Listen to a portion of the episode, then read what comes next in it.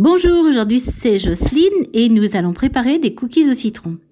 Pour 25 cookies environ, il vous faut un citron, 100 g de beurre mou, 100 g de sucre de canne et 60 g de sucre blanc, un œuf, 220 g de farine, une demi-cuillère à café de levure chimique et une demi-cuillère à café de bicarbonate de soude et du sel.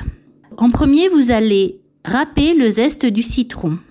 Vous allez travailler le beurre et les sucres à la fourchette, puis vous allez ajouter l'œuf et vous allez bien mélanger. Vous incorporez la farine, la levure, le bicarbonate de soude, une pincée de sel, le zeste du citron et une cuillère à soupe du jus de citron. Vous allez former une pâte et cette pâte, vous allez la mettre en petites boules de la taille d'une grosse noix. Vous les placez les unes à côté des autres sur une plaque de cuisson en les espaçant bien. Vous les laissez reposer 20 minutes au frigo. Pendant ce temps-là, vous allez préchauffer le four à 180 degrés, chaleur tournante. Et au bout de même minute, vous allez sortir les petites boules du frigo. Vous allez enfourner les cookies et vous les laissez cuire à peu près une vingtaine de minutes.